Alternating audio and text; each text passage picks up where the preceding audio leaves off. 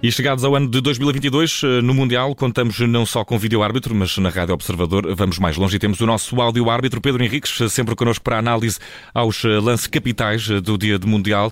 Hoje foi o dia 10 de Mundial a acontecer com muitos jogos. Dois que prevalecem são entre Argentina e Polónia e também o jogo da França com a Tunísia, que teve um resultado surpreendente. Pedro Henriques, queres falar de dois lances deste encontro? Alguma preferência? Queres Sim. começar pelo jogo de, da Argentina ou pelo jogo da França? Podemos começar, não, podemos começar já pela Argentina. Portanto, é o penalti sobre o Messi. Exatamente. Só para dizer que o penalti foi o VAR que, que deu, o árbitro não conseguiu ter essa capacidade de análise, porque é um lance mesmo de televisão, e para dizer que também concordo com a decisão, basicamente o que acontece, eu vou tentar dizer o nome do guarda-redes, que é o Cezesny. É o Chesney, Chesney.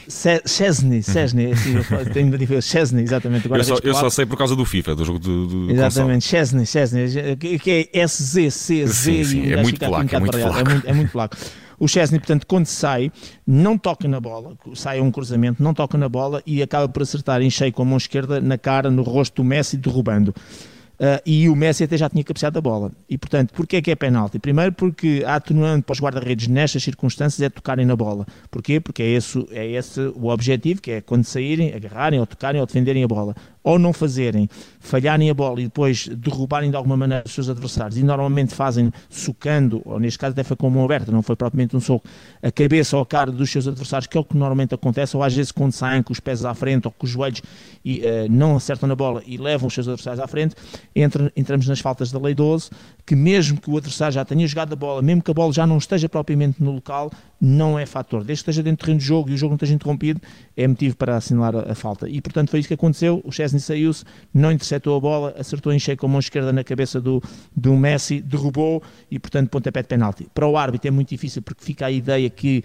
porque em campo muitas vezes não temos a percepção se eh, vemos aquilo é tão rápido que não temos a percepção se o guarda-redes tocou ou não uh, na bola e isso é um fator muito importante e portanto é, um, é análise TV de vídeo ao árbitro o vídeo ao árbitro verificou, chamou o árbitro ao monitor, deu-lhe as indicações, o árbitro confirmou e portanto boa decisão, pontapé de penalti bem assinalado que depois curiosamente uhum. acabou por ser falhado, defendido, não é? Falhado, Sim. defendido pelo Chesney é caso, ao Messi. É caso para dizer, o Messi falhou, coisa estranha, Exato. o VAR acertou, que é uma boa Exatamente. certeza que o futebol nos tem dado. Também queres falar de um dos lances da derrota da França, surpreendente derrota da França é frente à Tunísia, que é um gol anulado a Griezmann. Griezmann. Podes passar Exatamente, ao, porque, é um, porque é um lance que está a deixar algumas dúvidas. Uh, vou dizer aqui, tive agora num direto de televisão em que estive a falar com o Mr. Peseiro, o Mr. Peseiro estava comigo no programa e ele próprio uh, interrogou-me, colocou essa questão porque ele diz que não entendia. E eu percebo porque até dia 26 do 7 de 22 há uns meses atrás, o gol era validado. A, partir de 27 do 7 22, a FIFA, através da sua circular 26, veio alterar os critérios da lei de fora de jogo. Ou seja, quando a bola é jogada ou vem de um adversário. Uh, e nós sabemos que quando a bola é jogada ou tocada de que vem de um adversário para um jogador que eventualmente está em fora de jogo ou que saiu de fora de jogo, foi o caso do Griezmann, no momento do passo do seu colega, uh, isso é uma atenuante para que a posição seja anulada. Só que é para isso é preciso que esse jogador que, que, faz esse passe ou que toca na bola o faça de forma deliberada. E aqui a questão que mudou é exatamente essa, que é o que é que é deliberado, o que é que é ressalto que eles agora chamam de desvio. E para que um jogador uh, realmente toque na bola e a bola vá para o adversário e com isso anula a posição de fora de jogo, é preciso que esse toque seja dado. Eles depois põem uma série de critérios que o jogador esteja perfeitamente a ver a bola, uh, tem a ver com a velocidade, possa coordenar os seus movimentos, esteja à vontade a fazer esse movimento para que se considerar isso. A partir do momento que o jogador, ao jogar a bola, esteja a ser importunado por alguém, a saltar com alguém, ou a bola venha de ressalto, ou venha rente ao chão, ou o jogador esteja numa posição difícil, de, ou não veja a bola partir, considera-se que a bola nunca é tocada, assim, mesmo sendo tocada por adversário, é considerado desvio ou ressalto. Foi o que aconteceu. O jogador, o central da Tunísia, quando salta, salta uh, com um jogador adversário, que importuna os seus movimentos. Curiosamente, já passaram aqui imagens até que mostram que até houve falta atacante. Portanto, mesmo, mais porque fora do jogo há uma falta atacante. Mas mesmo que não houvesse falta atacante, o jogador, uh, o central da Tunísia, quando cabeceia a bola, considera-se que não cabeceia com todas as condições.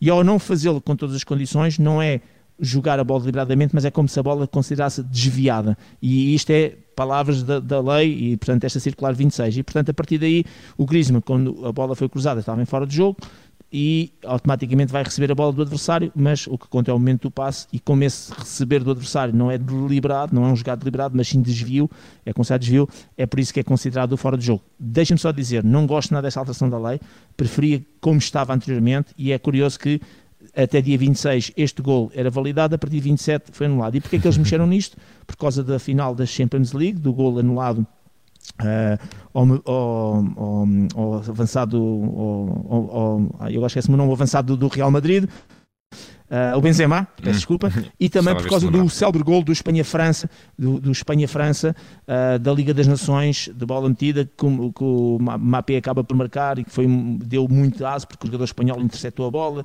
e na altura foi validado e bem, e agora seria anulado, porque é essa, digamos, com estes dois golos, estas duas situações que disputaram estas alterações.